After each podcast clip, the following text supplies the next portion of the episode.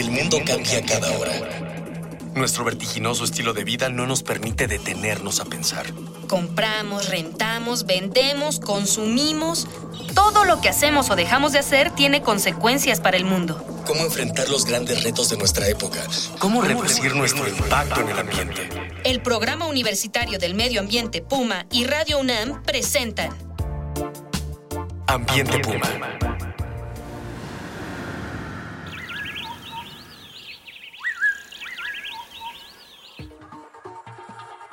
Hola, qué gusto saludarlos. Soy Luis Gutiérrez, jefe del área de proyectos del Programa Universitario de Medio Ambiente de la UNAM y a nombre de la titular de este espacio, la maestra Mireya Imas, les doy la bienvenida a Ambiente Puma.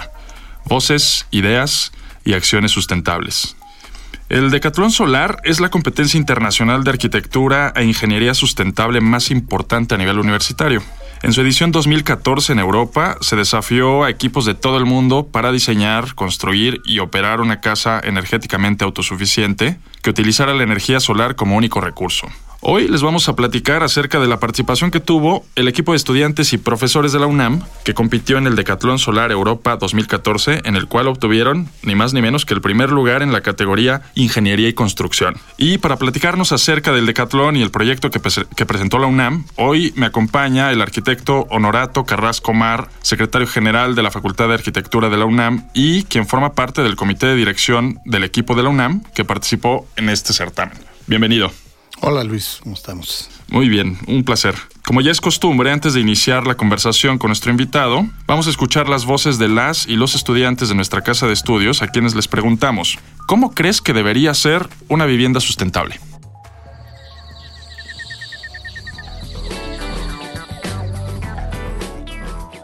¿Qué es o cómo debería de ser una vivienda sustentable? Pues creo que una vivienda sustentable debe tener todas las, cumplir con todas las necesidades que el usuario necesite y con eso tener como, bueno, que ayude igual al medio ambiente, combinado los dos. Tendría que ser que no afecte mucho al ambiente, utilizando los recursos que están cerca del terreno en el que se va a hacer. Pues para mí una, una, vivienda sustentable sería pues aquella que no afecte al medio ambiente, ¿no? A su entorno, más que nada. ¿Qué tecnologías pueden incorporarse a una vivienda de este tipo? Mm, he escuchado de, de, algunos tipos de ladrillos que se generan con el mismo piso del, del suelo en el que se va a construir o de, de ciertos abonos que se utilizan también para hacer muros que haya tipo de reciclado en materiales, no sé, para agua, pluvial y que sea de bajo impacto. Pues sería como, no sé, utilizar como paneles solares o eh, alguna forma de ahorrar agua, o sea, buscar que sea eh, menos eh, dañina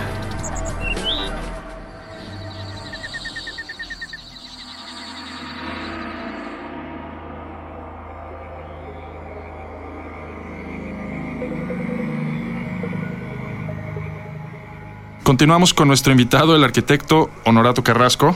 ¿Qué es el Decatlón Solar y por qué es importante que la UNAM participe en él? Cómo no, Luis, con todo gusto. Bueno, primero, antes que nada, eh, un agradecimiento, por supuesto, al Programa Universitario de Medio Ambiente y, bueno, a ti y a Mireya, quienes llevan este programa y permitirnos hablar sobre este proyecto que es muy importante para nosotros. Eh, mira, te platico eh, con todo gusto. Este es, un, es una competencia que ya lleva varios años implementada. se implementó desde el año 2002 bajo iniciativa de la Secretaría de Energía de los Estados Unidos de Norteamérica.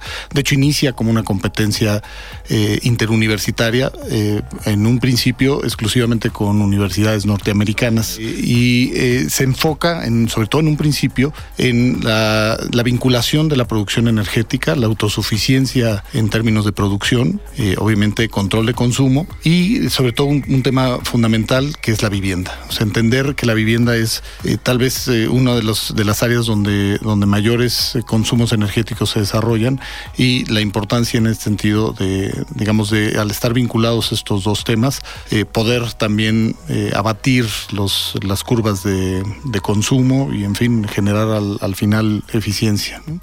¿Por qué tiene que estar nuestra casa de estudios en certámenes de este tipo? ¿Por qué es importante que la UNAM tenga un papel ahí? Mira, es una buena pregunta. Eh, yo creo que en general el, el país y nuestra universidad con el país tiene todas las capacidades para eh, estar enfrentado en estos, en estos concursos y en estos niveles eh, de competencia que, son verdaderamente, créeme, muy, muy rigurosos. O sea, el concurso tiene una serie de etapas, se desarrolla durante dos años y el, los, digamos, los términos de las, de las entregas y de los, de los, las etapas previas eh, son de una gran demanda eh, y de un, de un, muy fuerte rigor. Entonces, es, es importante que, que se sepa que estos temas están abordados en nuestra casa de estudios, pero sobre todo que están abordados con una visión multidisciplinaria. Es mucho trabajo eh, y es un trabajo que solo puede ser entendido cuando es abordado en equipo y cuando se saca lo mejor y se, se obtiene lo mejor de cada uno de los, de los participantes dentro de sus campos de desempeño.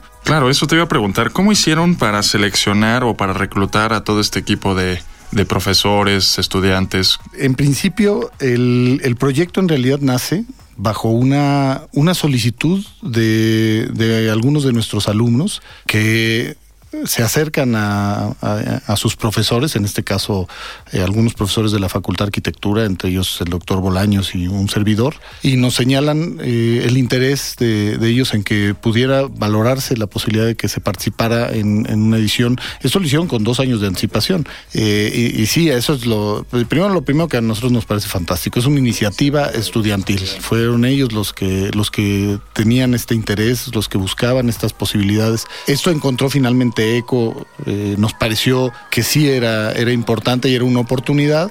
Inicialmente se conformó un equipo de exclusivamente de estudiantes de arquitectura porque la primera etapa eh, consistía en, en, presentar la candidatura a la, a organización, eh, se hace el, digamos la presentación del protocolo y eh, se, espera que uno sea seleccionado porque esto también lleva un proceso importante de selección. En este caso, para esta edición, la que fue la 2014 en Europa, eh, se presentaron cerca de 65 universidades en el mundo, de las cuales solo 20 iban a tener oportunidad y afortunadamente nosotros recibimos la noticia de que habíamos sido seleccionados. ¿Y cuáles son las características principales de esta vivienda? ¿Cuáles son, cuáles fueron sus eh, los, los principales referentes? ¿Con qué objetivos ustedes dice, hicieron el primer diseño? Mira, siempre tuvimos un interés en, en, y eso fue parte del equipo, definido por el propio equipo, eh, en abordar el tema de la vivienda, pero sobre todo el, el, tema de la vivienda en las, en las grandes metrópolis. Y nos eh, decidimos concentrar como caso de estudio, por supuesto, la, el, digamos, el Valle eh, de la, y la Ciudad de México, toda el área metropolitana. Eh, y, la, y el, digamos, el problema de vivienda que se tiene en, en, esta zona metropolitana, que por supuesto es enorme. Eso fue, digamos, lo que, lo que detonó la decisión en, en abordarlo. Y la casa, entonces, tiene, fue pensada desde un origen como una casa, eh, digamos, intraurbana, eh, que buscaba impulsar la, redensificación de la ciudad, aprovechando sus, sus infraestructuras preexistentes y buscando generar, desde el principio el, equipo, eh, digamos, fijó tres parámetros. Eh, primero, un, proyecto que pudiera ser simbiótico, es decir, que estableciera una relación de mutuo beneficio con las preexistencias de la ciudad. Por otro lado, que fuera regenerativo, es decir, que permitiera regenerar zonas de la ciudad que han caído en, en, en, decadencia o en desuso, en deterioro. Este, y, y, principalmente esas, esas variantes fueron las que impulsaron el, el origen del, del, proyecto y su, su, filosofía y la relación con la ciudad. Y en términos de su funcionamiento interno, de su metabolismo propio, ¿qué, ¿cuáles fueron los principales retos? Pues es que bajo estos principios de ahí parten muchas de las, de las definiciones que dieron ya origen al proyecto. El proyecto en principio, entendiendo esta idea de, de incrustarse en áreas eh, ya consolidadas de la ciudad, pues lo primero que, que, definió fue que tenía que interactuar con la ciudad y para poder interactuar con la ciudad teníamos que entender la morfología preexistente. Para esto se hicieron estudios ya de orden urbano que nos permitieron detectar áreas, sobre todo donde había potencial de crecimiento todavía, oportunidades de, de crecer la densificación. La Ciudad de México, hay que decirlo, es una ciudad eh, de muy baja densidad en términos de muy horizontal, muy baja altura, con eh, redes de infraestructura muy amplias y que en este caso pues son poco eficientes porque sirven a pocos. Si, si esto se eleva, permite darle estos mismos servicios a mayor cantidad de gente. Entonces se, decidió que una, una posibilidad era eh, generar crecimientos sobre las áreas de, sobre todo las azoteas o los espacios o los intersticios que todavía nos dota la ciudad. Hay, hay baldíos, hay jardines, hay eh, azoteas, hay medianeras, eh, existe una serie de residuos espaciales que todavía permiten crecer. Entonces el proyecto se centró en estos espacios, no tanto en la idea de la casa típica eh, que crece sobre un lote baldío o sobre un terreno, sino que al contrario, aquí el terreno son las azoteas, son los, eh, son los garajes, son eh, los, las medianeras, insisto, y sobre ellas se construye. Que es la realidad, que no, no difícilmente puedes construir ahora o en una ciudad tan grande como esta, en un terreno completamente limpio y sin nada alrededor. Eso es una... Es un hecho que la ciudad tiene cada vez menos espacio y tiene, eh, tiene menos eh, terrenos. Entonces tiene que ser inteligente en cómo administra los, lo preexistente.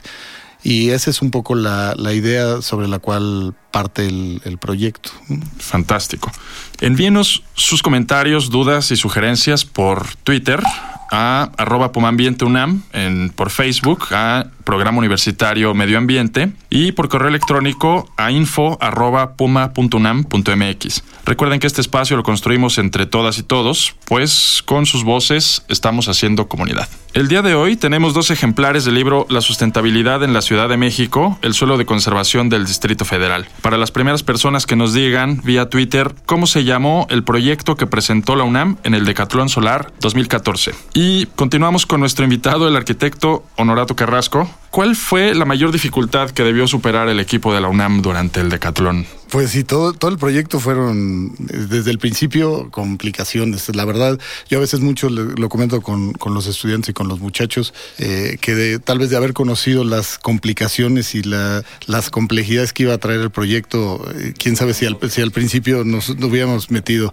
Porque en, en principio fue, por supuesto, consolidar el equipo, generar la presencia, tener el, eh, digamos, la, la oportunidad de que verdaderamente se acercaran. Esto eh, finalmente se logró. Posteriormente fueron dos años de trabajo muy intensos, de trabajo de gabinete y trabajo de proyecto y trabajo de investigación. Durante todas estas etapas, pues eh, se, se, tuvieron varios problemas a lo interno con el, con el equipo, pero finalmente todos acaban siendo, fueron superados afortunadamente. Hubo problemas también eh, de orden económico. El, proyecto tenía, digamos, un, un financiamiento que partía por una parte, al haber sido aceptados como postulantes, había un financiamiento de la organización, pero esto no era suficiente para, para el, digamos, el eh, enfrentar todo lo que el tamaño de la empresa. Cubría cerca tan solo de una tercera parte de los recursos que se requerían. Entonces tuvo que hacer una, un trabajo muy, muy importante de conseguir patrocinios.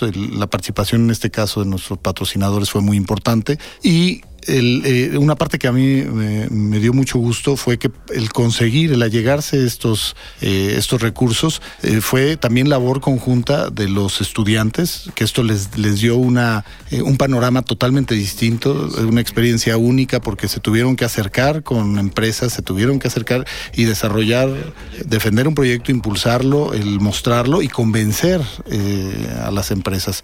Afortunadamente también este, esta meta se logró. Tercera parte que teníamos fijada como eh, necesaria a través de patrocinios fueron, fueron conseguidos, la mayor parte en, en especie, es decir, eh, incorporamos eh, los materiales, equipos y todo lo que se requería para, para el funcionamiento de la casa a través de estos patrocinios. Y en la última tercera parte ya fue, esta sí fue financiada con, con fondos de la universidad. Agradezco la presencia del arquitecto Honorato Carrasco Mar, secretario general de la Facultad de Arquitectura de la UNAM. Y de igual, forma agradezco la presencia en los controles y en la producción de Miguel Alvarado y en la investigación, sondeos e invitados a Jorge Castellanos, Itzel Aguilar, Cristian Barroso, Dalia Ayala y Marjorie González del equipo de Educación Ambiental y Comunicación del Puma. Los invitamos a que nos acompañen en la segunda parte de La UNAM en el Decatlón Solar.